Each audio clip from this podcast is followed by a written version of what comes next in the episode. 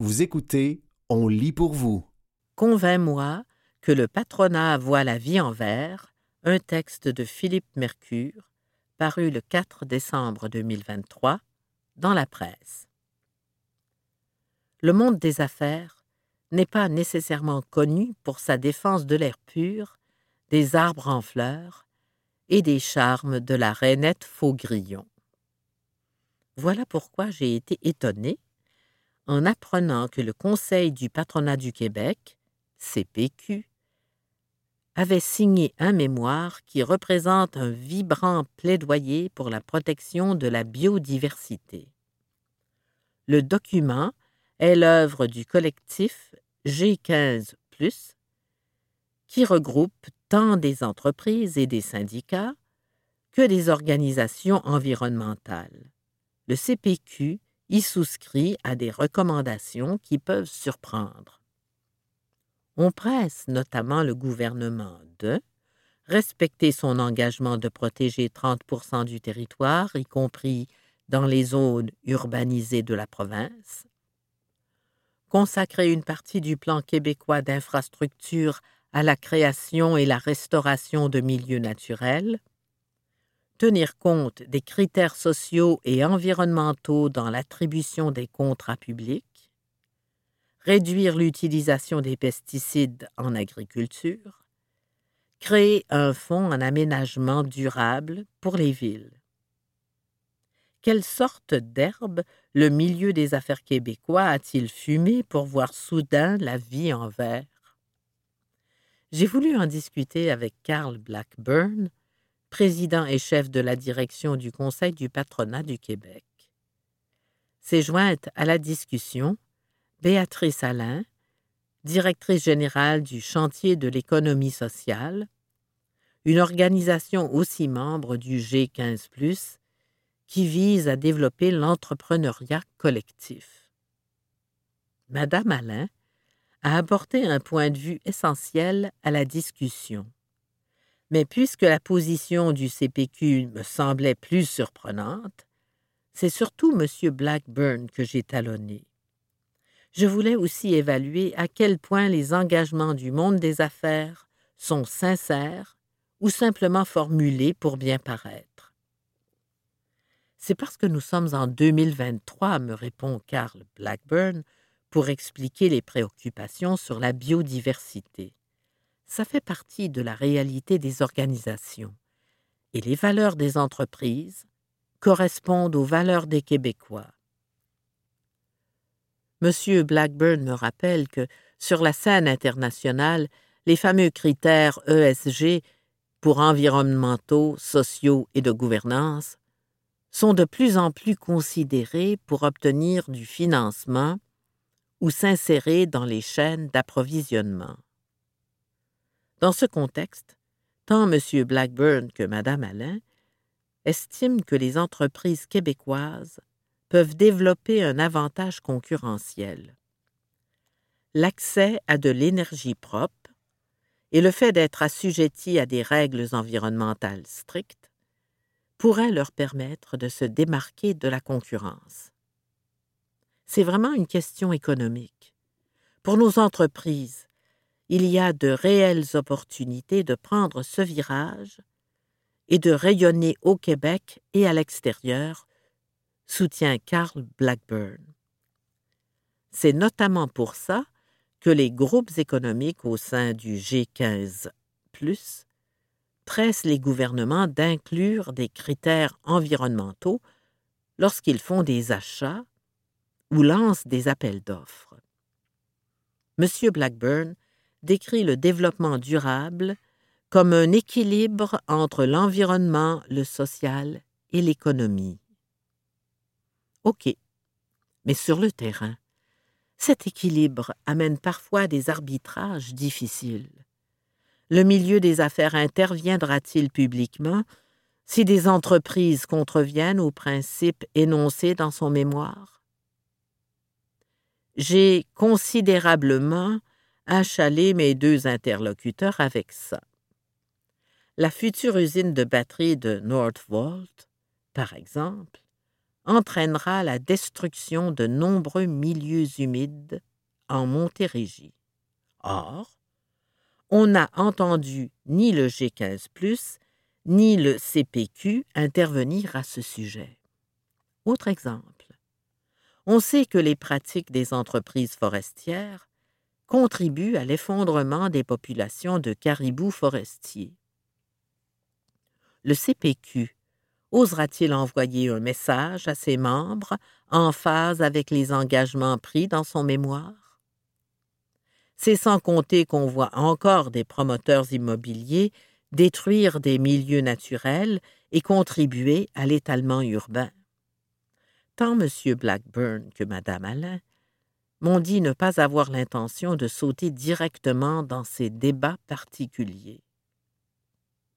On ne peut pas tout traiter au cas par cas. On ne peut pas vérifier chaque deal qui se fait. Il faut avoir un cadre qui va permettre de mieux se régir, indiquer des orientations et amener l'ensemble des entreprises, l'ensemble du territoire à être mieux aménagé, nous dit Béatrice Alain. Ultimement, on n'est pas le chien de garde du gouvernement, renchérit Karl Blackburn. Ce que je comprends des propos de mes deux interlocuteurs, c'est qu'ils tentent d'influencer les normes et les lois plutôt que de surveiller leur application. Dans le cas de Northvolt, par exemple, M. Blackburn me rappelle qu'une entreprise est censée compenser la perte de milieux humides qu'elle provoque par une contribution financière qui doit servir à en restaurer ou en recréer d'autres ailleurs. La presse a toutefois montré que, dans les faits, l'argent dort souvent dans les coffres plutôt que d'être déployé sur le terrain. Pour le caribou, M. Blackburn souligne que le mémoire du G15 propose de moderniser le régime forestier pour rendre la forêt durable et résiliente. Imaginez si on se donnait une vraie vision de reboiser toutes les landes improductives au Québec, dit-il. Ça pourrait se faire sur des dizaines d'années. Si on se donnait un plan Marshall pour ça, on reviendrait régénérer de la forêt et augmenter les territoires disponibles, soit pour la biodiversité, soit pour l'industrie, soit pour les économies locales. Ça, c'est une vision porteuse. Mais évidemment, ça demande des investissements importants. Bien sûr qu'il va encore y avoir des débats sur des projets particuliers, dit Béatrice Alain, mais si ces débats sont faits dans un contexte où les règles et les critères sont bien établis, on va voir émaner les bonnes décisions. Verdict? Vous l'aurez compris par mes questions. J'aurais aimé que le G15 s'engage à défendre la biodiversité chaque fois qu'un accroc est fait aux principes énoncés dans son document.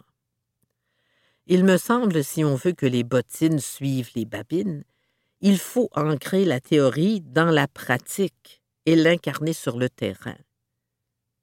Je veux toutefois éviter d'être trop cynique. Le collectif G15 est une organisation qui apporte une immense contribution au débat public depuis sa création en 2020. Dans le monde clivé d'aujourd'hui, entendre des organisations aux intérêts aussi différents que la FTQ, Équiterre et le Conseil du patronat parler d'une seule voix est extrêmement réjouissant. La mission du G15 de mesurer l'avancement du Québec avec d'autres indicateurs que le simple PIB me semble aussi pleine de bon sens. Il faut saluer l'engagement du collectif envers la biodiversité. Les recommandations formulées dans le mémoire sont intéressantes, précises, détaillées. Pour un gouvernement, elles sont difficiles à ignorer, sachant qu'elles proviennent d'un tel consensus entre différents groupes. Il faut donc souhaiter que ces recommandations influencent réellement les actions de nos décideurs. Sinon, on pourra se demander s'il est pertinent pour le G15 ⁇ d'intervenir de façon plus chirurgicale dans les débats publics. C'était Convainc-moi que le patronat voit la vie en vert, un texte de Philippe Mercure, paru le 4 décembre 2023 dans la presse.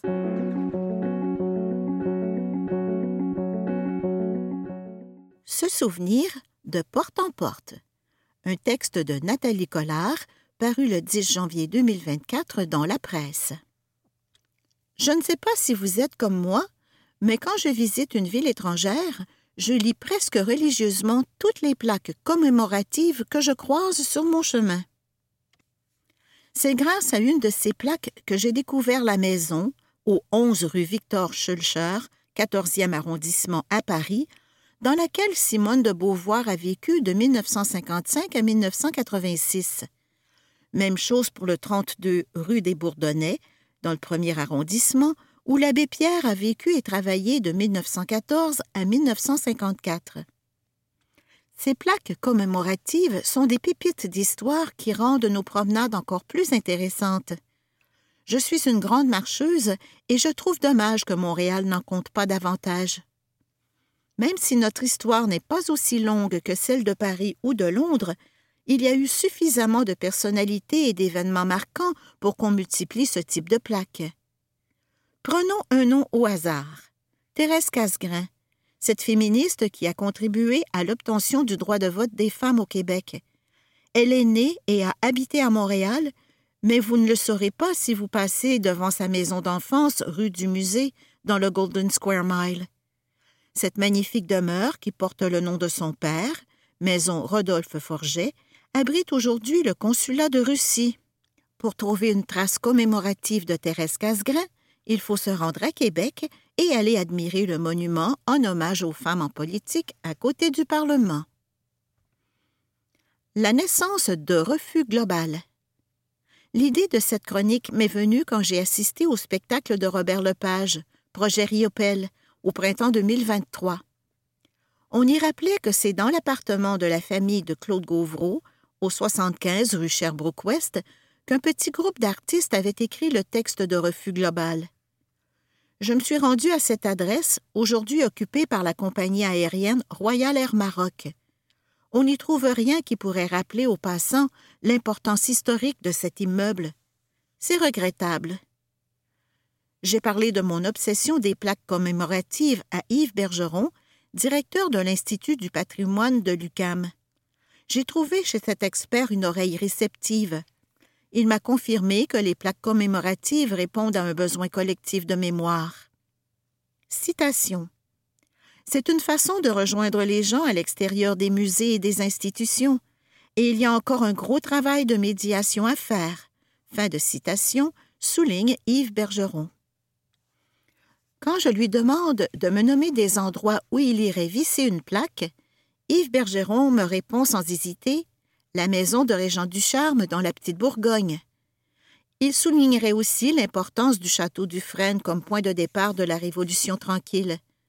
Enfin, de nombreux théâtres québécois ont contribué à transformer le Québec, et M. Bergeron estime qu'il faudrait que ce soit commémoré de façon plus évidente.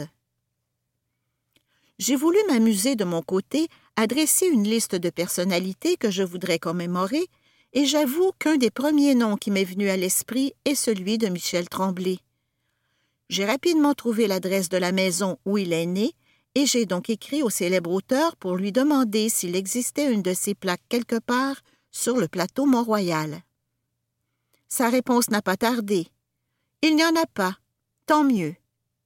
Quand je lui demande si ça ne lui ferait pas plaisir, il me répond Après ma mort j'ai refusé un timbre canadien à mon effigie deux fois. Note à moi-même, vaut mieux vérifier auprès de la personne qu'on veut commémorer si elle est encore en vie. L'exemple de Québec. En 2022, le ministère de la Culture et des Communications a adopté une nouvelle stratégie de commémoration. Intitulée Je me souviens, elle se déploiera au cours des prochains mois. Une des mesures concerne justement les plaques commémoratives. Le gouvernement provincial pourrait prendre exemple sur la ville de Québec, qui a sa propre politique.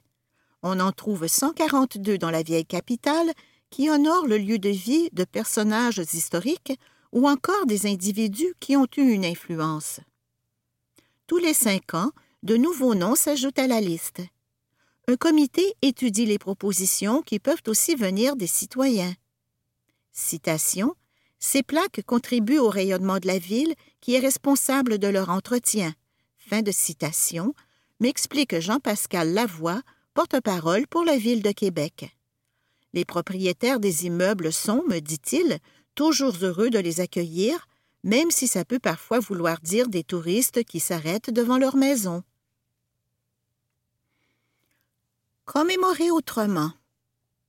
Je suis un peu traditionnel avec mes plaques, je le réalise quand je m'entretiens avec Denis Boucher, président du Conseil du patrimoine de Montréal. L'historien me fait comprendre que ma ville se démarque par son approche novatrice de la commémoration. Des exemples le parcours fleuve-montagne, les installations dans le quartier chinois, les insertions sur le trottoir de la rue Sainte-Catherine, ou encore le parcours de la rue Pile, qui rappelle la rencontre entre les peuples autochtones et les nouveaux arrivants. On parle alors de design intégré, d'une façon différente de capter l'information. Selon M. Boucher, ces parcours, citations, installent un dialogue avec le marcheur citoyen. Fin de citation. Un autre exemple, l'œuvre murale en hommage à Françoise Sullivan. Citation Ça nous amène à apprendre l'histoire inconsciemment, affirme Denis Boucher. C'est une forme de commémoration qui raconte aussi la démarche de l'artiste. Fin de citation. C'est vrai que ces approches novatrices sont différentes et piquent la curiosité.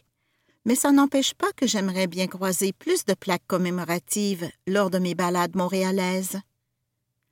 C'était Se souvenir de porte en porte, un texte de Nathalie Collard paru le 10 janvier 2024 dans la presse.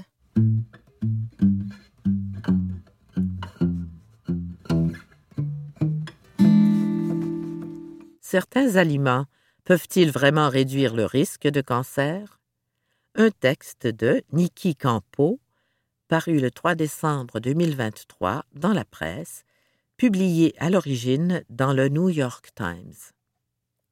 En moyenne, plus d'une personne sur trois aux États-Unis développera un cancer au cours de sa vie, selon l'American Cancer Society. Or, beaucoup de ces cas pourraient être évités, notamment en modifiant son régime alimentaire.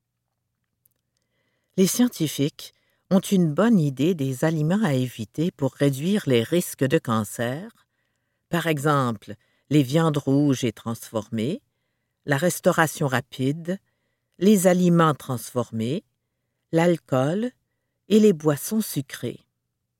Mais quant à savoir ce qu'il faut manger, ce n'est pas simple, explique Johanna Lamp, chercheuse en prévention du cancer au Fred Hutchinson Cancer Center de Seattle.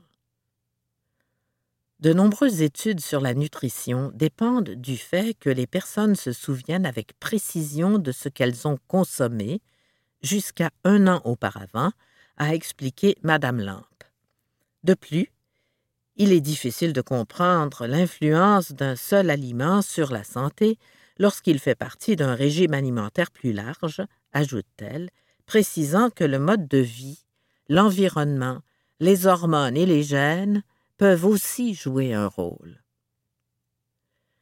Aucun aliment ne peut à lui seul prévenir le cancer, explique Nigel Brockton, vice-président de la recherche à l'Institut américain de recherche sur le cancer à Washington. Mais suivre un régime alimentaire sain semble bel et bien réduire les risques, a-t-il dit. Voici quelques aliments qui, selon les experts, méritent d'être ajoutés à votre assiette. Le brocoli et ses cousins crucifères. Les légumes crucifères comme le brocoli, les choux de Bruxelles, le chou-fleur et le chou sont de riches sources d'isothiocyanate, des composés végétaux qui aide nos cellules à éliminer les toxines et à se réparer, ce qui est crucial pour la prévention des cancers, explique Madame Lampe. Les pousses de brocoli, par exemple, sont riches en sulforaphane, un isothiocyanate qui peut renforcer les lignes de défense naturelles de notre corps contre les dommages quotidiens que subissent les cellules, précise-t-elle. Ce composé a été associé à la protection contre plusieurs types de cancers, notamment les cancers de la prostate, du sein, de la vessie et le cancer colorectal. La recherche suggère que la consommation de plus de 4 ou 5 portions de crucifères par semaine est associée à une réduction des risques de cancer et d'autres maladies chroniques. Tomates et produits à base de tomates. Des études ont depuis longtemps établi un lien entre les tomates et la réduction du risque de cancer de la prostate grâce à leur abondance en lycopène, un puissant antioxydant qui donne aux tomates leur couleur rouge. Mais le lycopène n'est peut-être qu'un des nombreux composés présents dans les tomates qui contribuent à lutter contre le cancer de la prostate, explique Nancy Moran, professeure adjointe de nutrition au Baylor College of Medicine de Houston. Des recherches limitées tendent a montré que le lycopène pouvait également protéger contre d'autres cancers, par exemple le cancer du sein, le cancer du poumon et le cancer colorectal. La transformation des tomates, par exemple en les coupant ou en les cuisinant, nous permet d'absorber le lycopène plus facilement que lorsque nous les mangeons crus, a expliqué Madame Moran. La consommation de tomates avec des matières grasses est également bénéfique.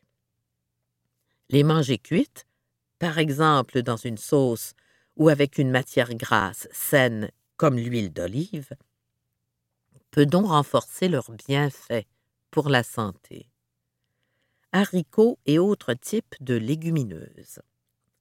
Les variétés de haricots communs, comme les haricots noirs et les haricots rouges, et les légumineuses, comme les pois chiches, les pois secs et les lentilles, ne sont pas seulement riches en protéines, ce sont également d'excellentes sources de fibres qui sont cruciales pour la santé intestinale et immunitaire, a déclaré M. Brockton.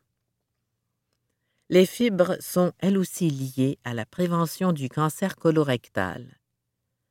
Les bactéries de notre intestin décomposent les fibres en carburant pour les cellules qui tapissent le côlon, ce qui les maintient en bonne santé et les rend moins susceptibles de se transformer en cellules cancéreuses, explique M. Brockton. Selon M. Brockton, les bienfaits protecteurs des fibres apparaissent après une consommation quotidienne d'environ 30 grammes, soit la quantité contenue dans environ 500 millilitres de haricots noirs. Les fruits à coque, en particulier les noix.